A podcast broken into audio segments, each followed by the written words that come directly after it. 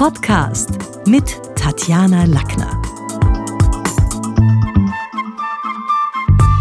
Wer remote arbeitet, der weiß, dass sich gute Rhetorik auch online bezahlt macht. Und verschiedene Kommunikationstypen erleben wir im Zuge unserer Besprechungen, ob am Laptop, dem PC oder mit dem Smartphone. Da gibt es echt ein paar, wo ich jetzt abgesehen davon, dass es ganz viele Männer und Frauen gibt und wir Menschen nicht in Schubladen stecken wollen und es Kommunikationstypen ohne Ende gibt und Mischformen davon auch, habe ich trotzdem so in den, in den letzten Monaten verstärkt so fünf ausgemacht und also ohne Bier ernst jetzt, um Gottes Willen, würde ich die ganz gerne auch mal besprechen. In der Abteilung Stille Wasser sind still Wer findet sich da? Da finden sich lahme Enten, Murmler, die durch die geschlossene Zahnreihe reden und scheue Online-Newbies, die am liebsten im Hintergrund ihres eigenen Hintergrunds versinken würden, weil ihnen alles noch derweil viel zu privat erscheint. Die geben übrigens auch gerne vor, dass ihre, ihre Kamera kaputt ist und man sie deshalb nicht sehen könnte, was wirklich manchmal nur ein Vorwand ist und gar nicht wahr. Auf die konkrete Frage, Petra, wie findest du das? Kommt dann die Antwort zögerlich und gehaucht. Ich weiß auch nicht. Was sagen die anderen dazu? Stille Wasser sind still und nicht immer tief. Klar ist, wer durch die eigenen Lippen föhnt und unser nicht einmal angesichtig ist, weil er eben die Kamera aus hat, der hat unsere geballte Aufmerksamkeit meistens nicht. Ganz im Gegenteil. Wir brauchen viel Aufmunterung für diesen Typus und man sollte sie wirklich proaktiv, die stillen Wasser hier immer wieder einbinden, auch mit Fragen, Claudia, ist das in Ordnung für dich? Oder Yvonne, kannst du uns wieder so eine gelungene Aufstellung zukommen lassen bis zum nächsten Meeting? Also wir müssen da proaktiv werden und schauen, dass wir da auch zu unseren unsere Wortmeldungen von denen einholen. Ganz anders ist die Riege der resoluten Randalierer die klingen wirklich anders. Sie sind laut, selbstbewusst und überzeugt vom eigenen Lebenskonzept. Hier finden sich Fachexperten neben Führungskräften, die allesamt hörbar auch bereit sind, für ihre jeweilige wichtige Mission Verantwortung zu übernehmen. Dabei sind sie im Ton, finde ich, gar nicht so zimperlich und werden selten ihres ruppigen Auftretens wegen gemocht, denn ihre Rhetorik ist durchaus fordernd und sehr oft auch imperativ. Das müssen wir auf die Straße bringen. Oder so kann das definitiv nicht bleiben. Oder ab sofort ändern wir die Strategie. Bei den resoluten Randalierern wird nicht lang gefackelt, sondern der Richtungswechsel kommuniziert. Punktum. Besser, man stellt sich, wenn Sie da so voll in Fahrt sind, nicht unmittelbar im Meeting gegen Sie, sondern versucht über ein späteres Telefonat Themen und Schwerpunkte noch mehr auszuloten. Denn im Zweiergespräch klingt bei denen vieles, naja, dann gar nicht mehr so polternd und wird gar nicht mehr so heiß gegessen wie gekocht. Und Vereinbarungen kann man schließlich auch am Telefon treffen. Ganz anders klingen Gespräche mit den achtsamen Aposteln. Sie formulieren angenehm positiv und bemühen sich um vorbildliche Wertschätzung, und zwar ungefiltert und jedem gegenüber. Das kann dann dauern. Auch online sind sie langsamer als andere beim Formulieren, auch manchmal beim Kapieren von Zusammenhängen, und sie zelebrieren esoterische Pausen. Das mutet Remote dann manchmal an wie ein eingefrorenes Standbild. Und zudem lieben die Achtsamkeitsaposteln Feedbackschleifen. Also da werden laufend alle nach ihren Befindlichkeiten gefragt.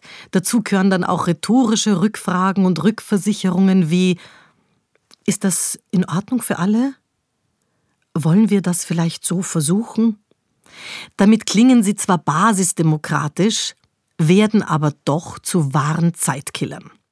Es ist wichtig, immer wieder das Zeitmanagement für die achtsamen Aposteln auch ins Spiel zu holen, um Prozesse zu beschleunigen. Also besser, man sagt dann zwischendurch mal, okay, ganz kurz, nachdem wir nur noch sieben Minuten haben, würde ich diesen Punkt gerne abstimmen lassen. Also immer wieder auch mit dem Faktor Zeit zu spielen, kann helfen.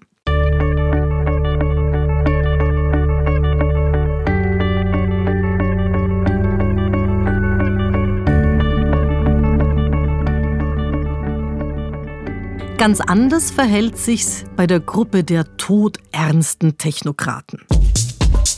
Die haben keinen sehr verbindenden Humor und sind selten empathisch aufgelegt.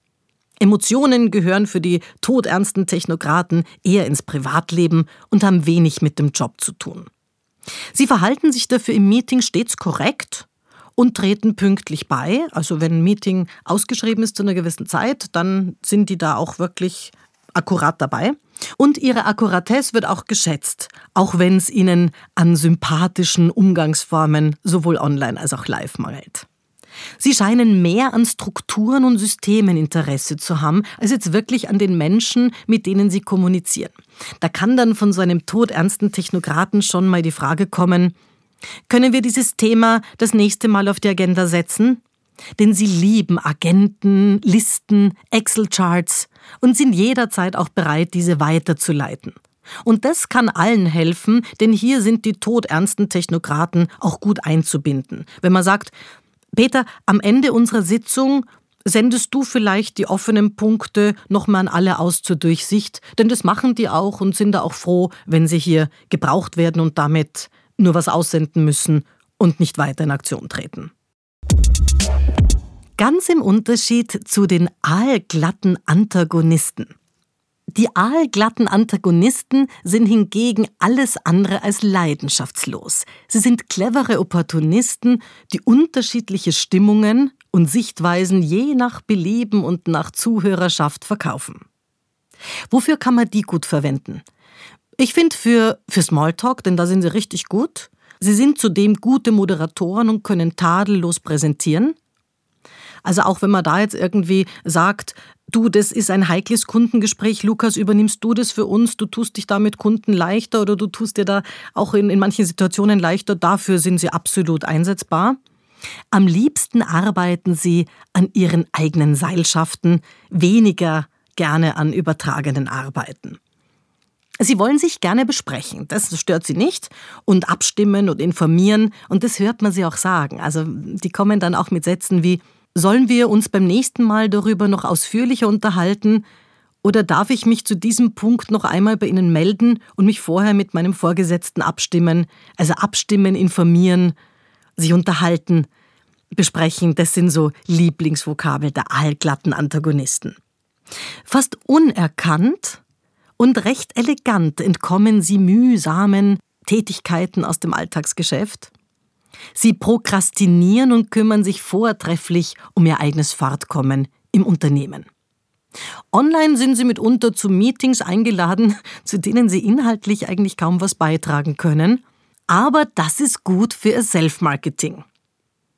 Denn dadurch wirken sie engagiert und ausgelastet.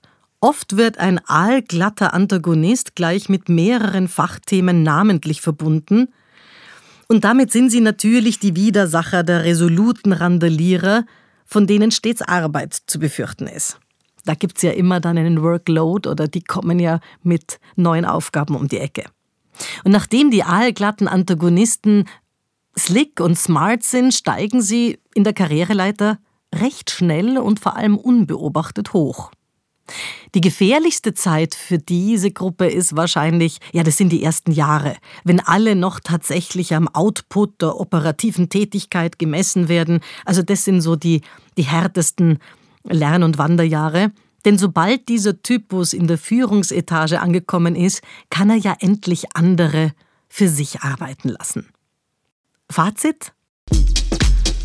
Den ganzen Tag über haben wir mit den unterschiedlichsten Kommunikationstypen zu tun. Die gibt's in männlicher und weiblicher Form und manchmal sind stille Wasser mit todernsten Technokraten gemischt. Es gibt sogar unter den achtsamen Aposteln so manchen aalglatten Antagonisten. Und bei diesen vielen Business Rhetoric Remote Gesprächen, die wir virtuell führen, ist die Frage, gibt's denn da auch Vorteile? Klar, Online sitzt physisch niemand näher beim Chef und wird nur deshalb besser gehört. Nützen wir deshalb auch virtuell die Gelegenheit, um uns rhetorisch auf den Typus auf der anderen Seite des Bildschirms besser einzustellen. Das war's für heute. Besuchen Sie mich doch in der Schule des Sprechens in Wien. Auf Facebook, LinkedIn, Xing, unter sprechen.com oder auf meinem Blog sprechen.com/blog.